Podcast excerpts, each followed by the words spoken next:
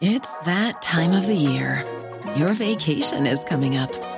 You can already hear the beach waves, feel the warm breeze, relax, and think about work. You really, really want it all to work out while you're away. Monday.com gives you and the team that peace of mind. When all work is on one platform and everyone's in sync, things just flow wherever you are. Tap the banner to go to Monday.com.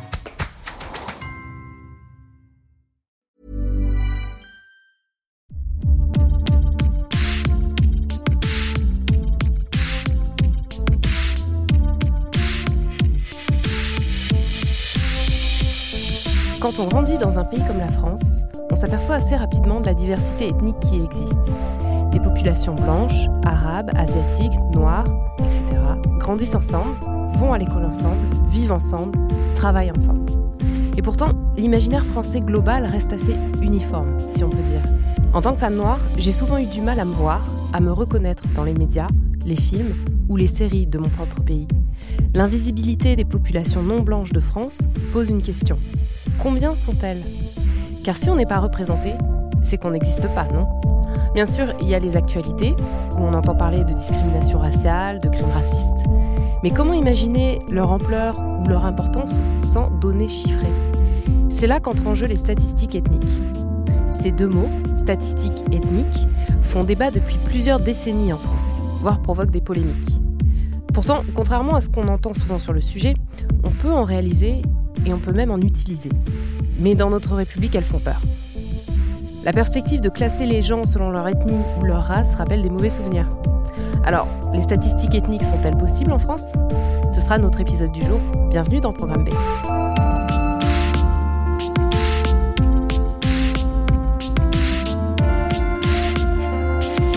Hervé Lebras est démographe, directeur d'études à l'École des hautes études en sciences sociales, membre fondateur de la commission alternative de réflexion sur les statistiques ethniques et les discriminations. Il est l'auteur de plusieurs articles et tribunes dans lesquels il met en doute la nécessité des statistiques ethniques en France. Mais déjà, pour commencer, les statistiques ethniques, qu'est-ce que c'est et comment ça se passe chez nous? Bah, Les statistiques ethniques, ça consiste à euh, catégoriser les individus à partir de leur euh, origine ou bien euh, à partir de leur apparence physique. Donc c'est deux, grands types de statistiques ethniques. Euh, l'apparence physique compte beaucoup dans un pays comme le Brésil. Euh, les origines comptent, mm, par exemple, dans un pays où c'est pas ethnique, on dit nationalité, comme la Russie, et un petit peu aussi comme l'Angleterre. Voilà pour la définition. Alors c'est appliqué dans, vous le savez, dans un certain nombre de pays avec des variantes très grandes. C'est aux États-Unis, au Brésil que j'ai cité, en Angleterre, et puis dans les pays de l'Est, mais essentiellement c'est pour mettre à part les Roms, ce qui pose aussi beaucoup de problèmes. Donc au fond, dans certains cas, l'argument est de dire c'est pour lutter contre les discriminations, et dans d'autres cas, l'argument est au contraire de discriminer euh, des groupes particuliers comme euh, les Roms. Donc il y a une grande ambiguïté alors, la situation de la France, elle a été débattue euh, à la fin du quinquennat de Sarkozy. Il y a eu une commission qui avait pour but, euh, Sarkozy était pour, d'introduire des statistiques ethniques qui s'appelait la COMED. Et euh, avec Elisabeth Badinter, on a fondé une contre-commission qui s'appelle la CARCED, qui était plutôt opposée à l'usage de statistiques ethniques en France. Et au fond, les deux commissions sont arrivé à un résultat qui était paradoxalement assez voisin, euh, c'est-à-dire qu'elles ont découpé les statistiques ethniques en tranches. Il y a les statistiques au niveau national, donc c'est à travers les recensements, les deux commissions étaient contre. Et puis il y a les statistiques au niveau des enquêtes sociologiques, euh, des monographies. Là, les deux commissions sont pour, euh, et chacun a le droit de, en, fonction du but poursuivi, euh, de choisir des caractérisations ethniques dans une monographie. Et entre les deux, il y a des grandes enquêtes comme on, fait l'INSEE. Ceux qui étaient de la comète, qui étaient plutôt pour les statistiques ethniques, étaient pour ce genre d'enquête. et ceux qui étaient donc de mon côté plutôt hostile, étaient contre ce genre d'enquête. Donc, si vous voulez, l'opposition était assez minime. Et au fond, grosso modo, la France reste euh, opposée aux statistiques ethniques du genre, par exemple, américain, où dans le recensement, vous avez deux questions. Une question ethnicity, c'est-à-dire quelle est ethnicity, ça sert essentiellement pour euh, euh, les latino-américains, pour les séparer des autres. Et puis race, le mot race n'a pas le sens aussi péjoratif euh, aux États-Unis qu'en France. Oui, c'est le sens sociologique. Oui. Euh, après, euh, moi, ce qui, ce qui m'intéresse, c'est de savoir vous parlez, vous, d'une impossibilité de définir des catégories ethniques indiscutables en raison notamment de la mixité des origines. Donc, mettons que si on voulait mettre en place ces statistiques de manière, on va dire, régulière, récurrente, vous vous dites qu'il y a une impossibilité parce qu'on ne peut pas vraiment définir son Est-ce que vous pouvez nous en dire un peu plus? Non, l'argument, de la mixité, on a cet argument de la mixité, mais disons l'argument principal qui était partagé par euh, Elisabeth Inter, moi et un certain nombre d'anthropologues euh, qui étaient comme Jean-Loup Hamsel, par exemple, qui était dans la, commission Carced, c'était euh, si on institue des statistiques ethniques à travers un recensement, ça devient performatif, c'est-à-dire que les personnes s'identifient obligatoirement et de plus en plus à des groupes. On voit que c'est le cas aux États-Unis, ça a été le cas en Afrique du Sud par exemple, où quand Mandela est arrivé au pouvoir, il a supprimé les catégories de l'apartheid. Et 15 ans après, elles ont été rétablies en Afrique du Sud, dans la statistique de l'Afrique du Sud, parce que les personnes continuent de s'identifier à ce groupe. Autrement dit, on euh, pensait à l'époque, puisque la question est moins à l'ordre du jour, on pensait que euh, simplifiait les identités, si vous voulez, en créant des statistiques ethniques. On amenait les personnes à s'assimiler à des groupes euh, très larges et au fond au détriment d'autres caractéristiques des personnes. L'argument de la mixité, il vient en second. Euh, on peut, c'est un argument qui est plus complexe. Par exemple, euh, vous savez qu'en Afrique du Sud, d'ailleurs, mais aussi au Brésil, il y a une catégorie pour euh, pour les personnes d'origine dite mixte. Mhm. mais c'est un argument qui est la mixité est compliquée. elle dépend, fond, elle dépend de la manière dont on administre le recensement. dans un recensement, vous avez deux manières. Vous avez une manière qui est en quelque sorte extérieure, euh, c'est une personne, c'est l'agent recenseur qui vous met dans telle ou telle race. C'est ce qui se passait aux États-Unis jusque dans les années 50. Bah, aux États-Unis, ce qui se passe aussi, c'était la règle de la goutte euh, de sang. C'est-à-dire que si on avait une goutte de sang noire, oui, on était noir. Ensuite, c'était dans les procès, c'était la one drop rule. Exactement. Absolument. Mais, euh, mais c'était au cas où, c'était d'ailleurs une, une règle qui aboutissait à des. au contraire de la manière dont on caractérisait, puisque il y a un procès très célèbre d'une euh, jeune femme euh, blonde aux yeux bleus qui avait un, arrière-grand-père noir, et donc qui a été classé noir. Et la même chose, la même au fond dérive a eu lieu en Afrique du Sud. Mais en Afrique du Sud, pour éviter cela, on interdisait, vous le savez, très très sévèrement, les mariages intercatégories. L'identité, on a, enfin, je pense que chaque personne a une plusieurs identités au final. On est, euh, on peut être homme breton, on peut être professeur, parent. Euh, et du coup, par exemple, on catégorise les genres, c'est-à-dire on dit il y a, tant d'hommes en France, tant de femmes en France. Euh, pourquoi pensez-vous que ce serait différent de catégoriser l'origine des personnes en fait? C'est une partie de l'identité aussi, non? Bah, Il faut savoir quel est le but poursuivi. Euh, Mais quel est le but poursuivi de catégoriser les hommes et les femmes? Euh, ben, C'est parce qu'il y a des inégalités entre les hommes et les femmes qui sont très fortes. C'est euh, aussi pour cela qu'on les a catégorisés. Donc là, et il y a aussi des inégalités peut-être dans. Oui, il y a des inégalités aussi, mais il y en a aussi de nombreuses autres formes. Alors on peut dire pour les hommes et les femmes que c'était peut-être plus évident la, différence entre hommes et femmes, encore que, comme vous le savez, c'est discutable puisque on introduit de plus en plus souvent une troisième catégorie. Donc c'est, mais disons quand on a fait la catégorie homme-femme, il me semble que là il y avait une certaine, euh, comment dire, une certaine facilité, alors que euh, ensuite, une fois qu'on a qu'on pose la question des catégories ethniques, effectivement, il faut choisir des, catégories. Il faut dire voilà, euh, on va dire, euh, euh, on va alors on peut prendre des catégories comme métis, noir, jaune au, Brésil, ou on peut prendre des catégories comme indien du Bangladesh, indien. On peut aussi demander aux gens comment ils se. C'est ce qu'on appelle le ressenti d'appartenance. Oui, c'est ça. Mais le ressenti d'appartenance, c'est c'est variable et là-dedans, les résultats ont, ont été quand même beaucoup commenté parce que euh, il y a beaucoup de changements. Vous me direz, on peut changer de, euh, de catégorie euh, si on le désire, mais à ce moment-là, ça perd de, ça perd de son sens.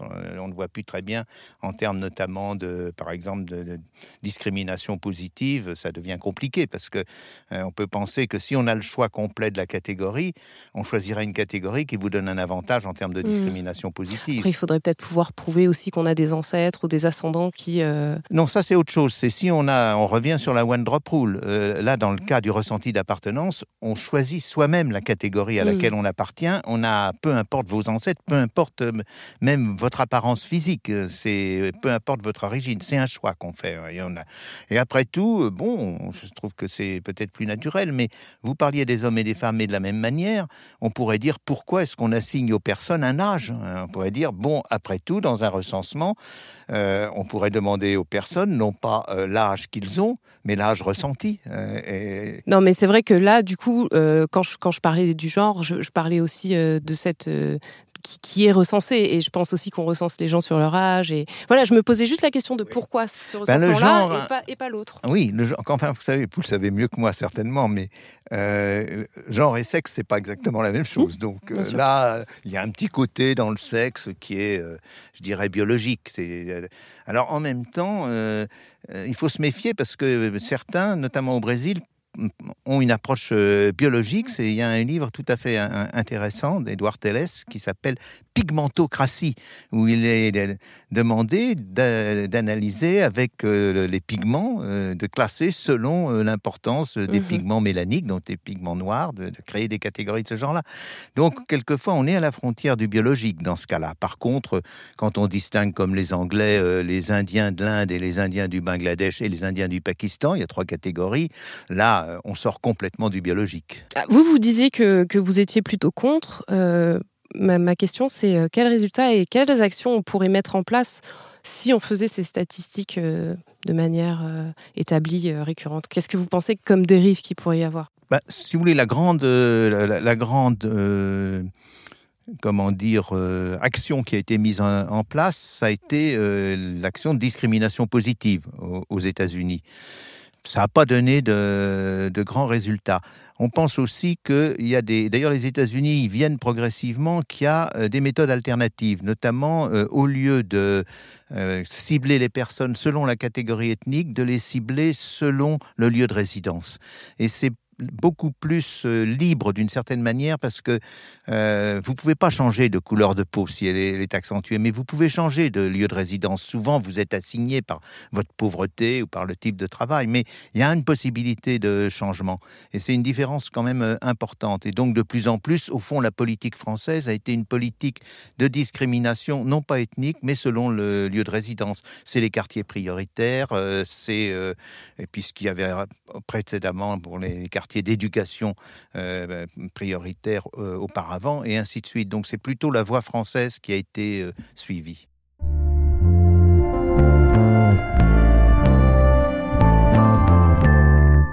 Alors, cette vision selon laquelle les statistiques ethniques seraient contraires à l'esprit républicain français, c'est très répandu. La France, c'est pas les États-Unis. Elle est une, indivisible. Pourquoi compter les gens par ethnie alors? En 2015, Nicolas Sarkozy avait effectivement déclaré être en faveur des statistiques ethniques afin d'améliorer la prévention des maladies génétiques rares notamment. Que l'on sache d'où sont les Français, aujourd'hui, cela ne change rien à la réalité de leur vie et c'est une information utile, avait déclaré alors l'ancien président. Mais il était bien seul sur ce sujet au sein de la classe politique en général. Plus près de nous, pour avoir l'avis d'un partisan des statistiques ethniques, j'ai contacté l'universitaire Louis Georgetin, normalien agrégé de lettres, connu notamment comme le président du Conseil représentatif des associations noires de France. Sa définition des statistiques ethniques diffère quelque peu de celle admise habituellement. Les statistiques ethniques sont un outil de mesure de la diversité d'une population quelle qu'elle soit. En France, il y a un blocage sur ce sujet, mais qui est plus un blocage mental ou psychologique que véritablement légal, car contrairement à ce qu'on croit, elles ne sont pas interdites. Elles ne sont pas interdites parce que dans l'esprit, on a l'article premier de la Constitution qui nous dit que la France est une république indivisible, laïque, démocratique et sociale, et qu'elle assure l'égalité devant la loi de tous les citoyens sans distinction d'origine, de race ou de religion. Mais dans les faits, on a aussi la loi de, 1978, Informatique et Liberté, qui nous dit qu'il est interdit de collecter ou de traiter les données à caractère personnel qui font apparaître les origines raciales ou ethniques. Donc on est dans une espèce de flou. Est-ce que vous pouvez nous en dire un petit peu plus? Non, pas du tout. Vous avez cité exactement le bon texte. Et ce qui est important dans ce texte, c'est personnel. Les données à caractère personnel. Quand nous parlons de statistiques ethniques, nous parlons justement de données à caractère anonyme. Anonyme, c'est le contraire de personnel. Donc en résumé, ce qui est interdit, ce sont les fichiers ethniques, alors que les statistiques ethniques sont autorisées. Quelle est la différence? Un fichier, c'est un document dans lequel vous avez les noms des personnes parce que les personnes sont fichées, justement. Donc si je dis j'ai un fichier et on dit Louis-Georges est noir, Madame Dupont est blanche et un tel est arabe, ça c'est interdit. Parce que c'est un fichier, il y a des données à caractère personnel.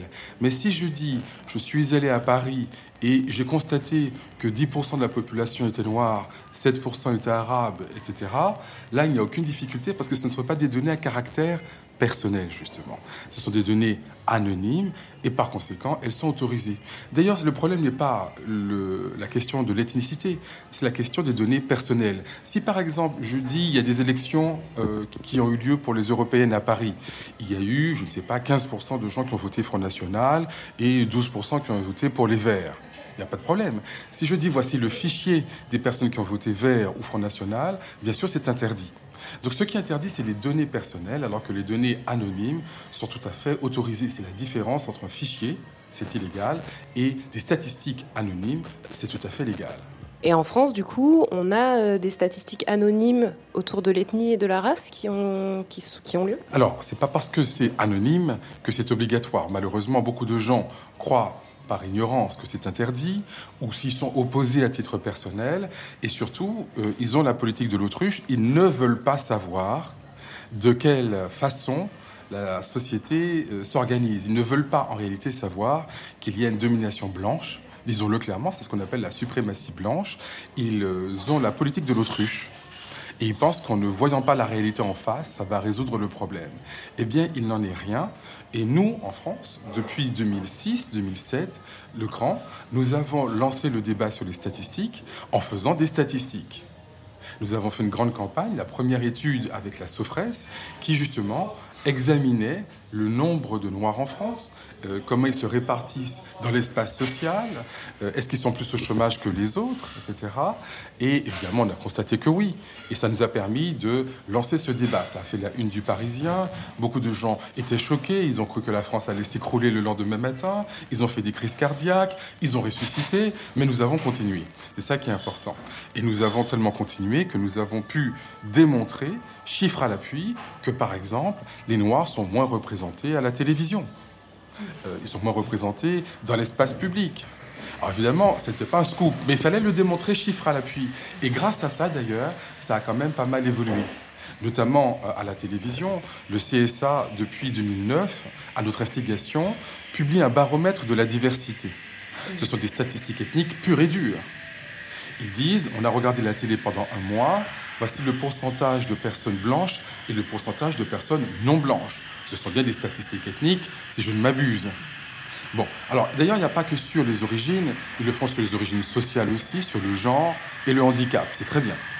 Et à partir de là, le CSA a pu dire aux chaînes, là vous avez des chiffres qui sont catastrophiques, vous devez vous améliorer. On ne vous dit pas qu'il faut arriver à un quota de 8%, 12 ou 15%, mais on dit que vous devez vous améliorer.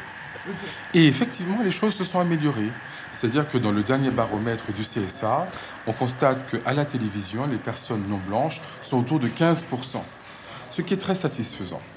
Aujourd'hui, le problème n'est plus quantitatif, c'est un problème qualitatif. Parce que si on a toujours le noir qui fait rire et l'arabe qui fait peur, ou les noirs qui sont uniquement dans les émissions de sport et de musique et jamais dans les émissions de débat et de politique, évidemment c'est un problème. Mais en tout cas, on a avancé et je m'en félicite.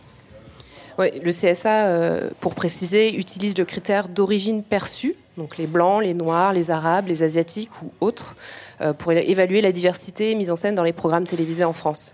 Euh, moi, ce qui m'intéresse aussi, c'est j'aimerais bien qu'on fasse un petit détour par le football.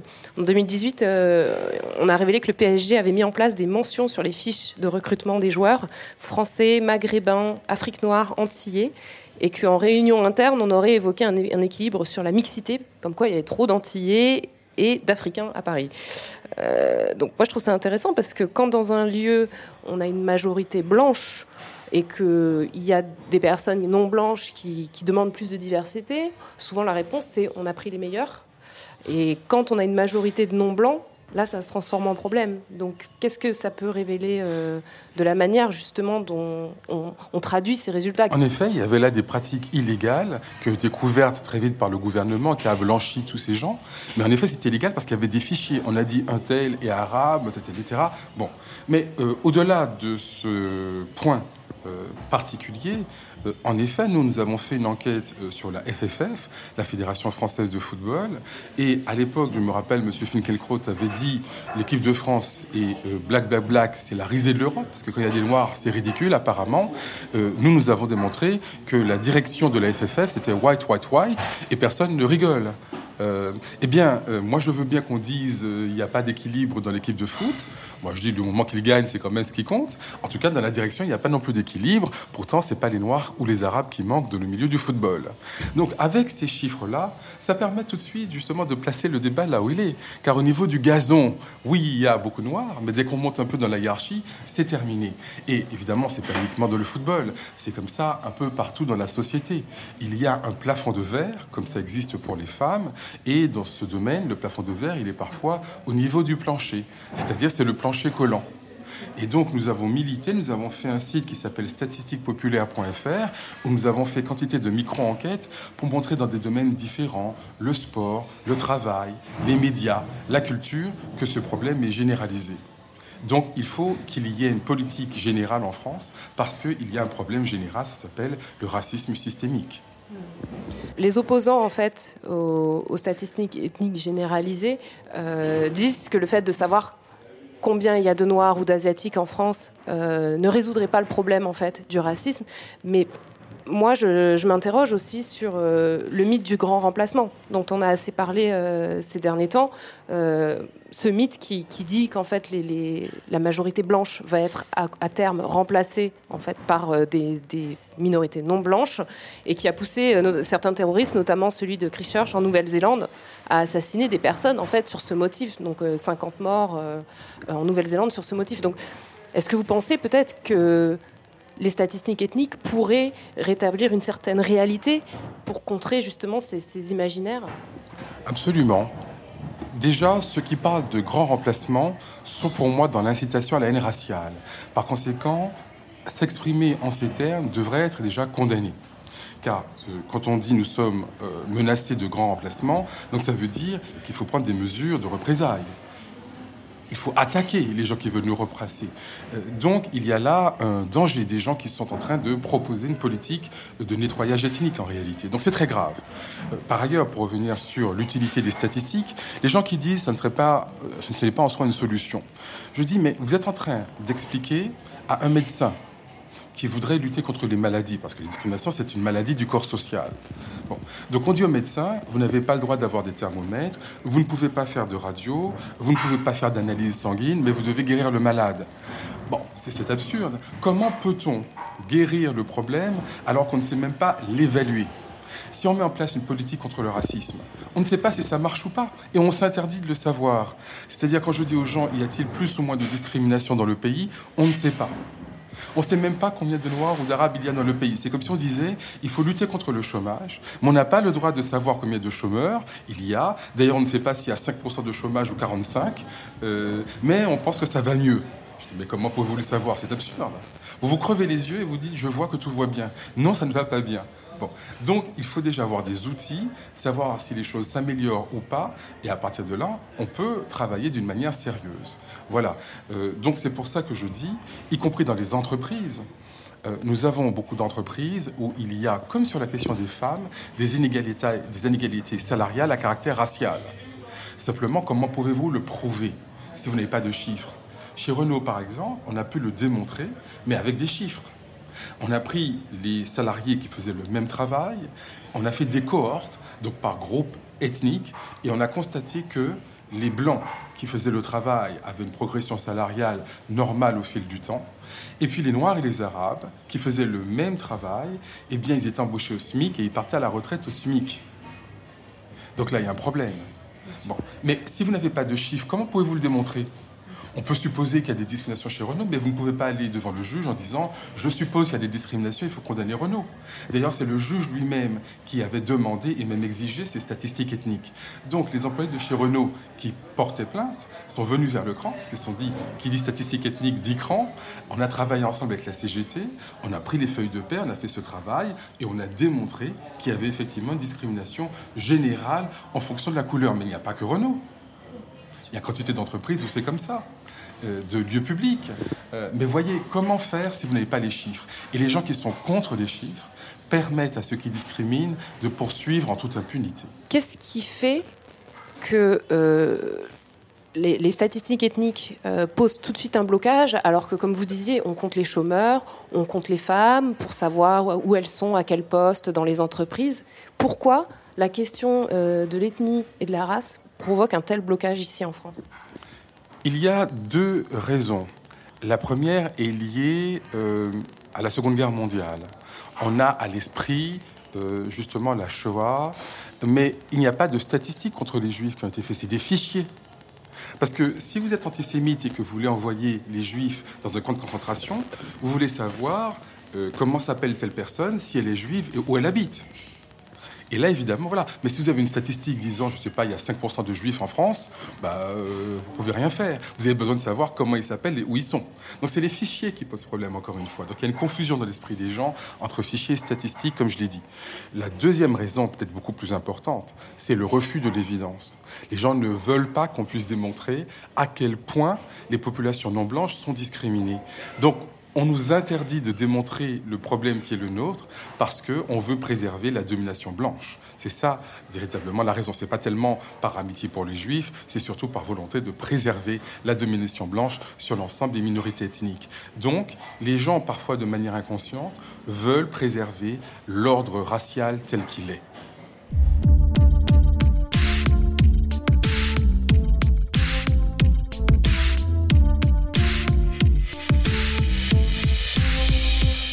La différence cruciale se situe donc entre les statistiques ethniques qui sont anonymes et le fichage ethnique qui ne l'est pas. Mais connaître la proportion des personnes noires, asiatiques, blanches, etc. dans le but de mesurer les discriminations et promouvoir une meilleure représentation, c'est pas tout à fait la même chose. Encore aujourd'hui, le débat reste ouvert. Programme B, c'est un podcast de Binge Audio préparé par Lorraine Bess et réalisé par Vincent Hiver. Abonnez-vous sur votre appli de podcast préféré pour ne manquer aucun de nos épisodes. Facebook, Twitter et consorts pour nous interpeller. Programme B at binge.audio pour nous écrire.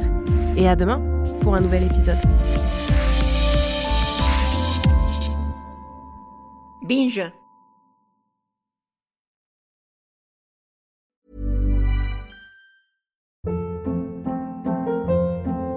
Hold up. What was that? Boring. No flavor. That was as bad as those leftovers you ate all week. Kiki Palmer here, and it's time to say hello to something fresh and guilt-free. Hello Fresh. Jazz up dinner with pecan-crusted chicken or garlic butter shrimp scampi. Now that's music to my mouth. Hello Fresh. Let's get this dinner party started. Discover all the delicious possibilities at hellofresh.com.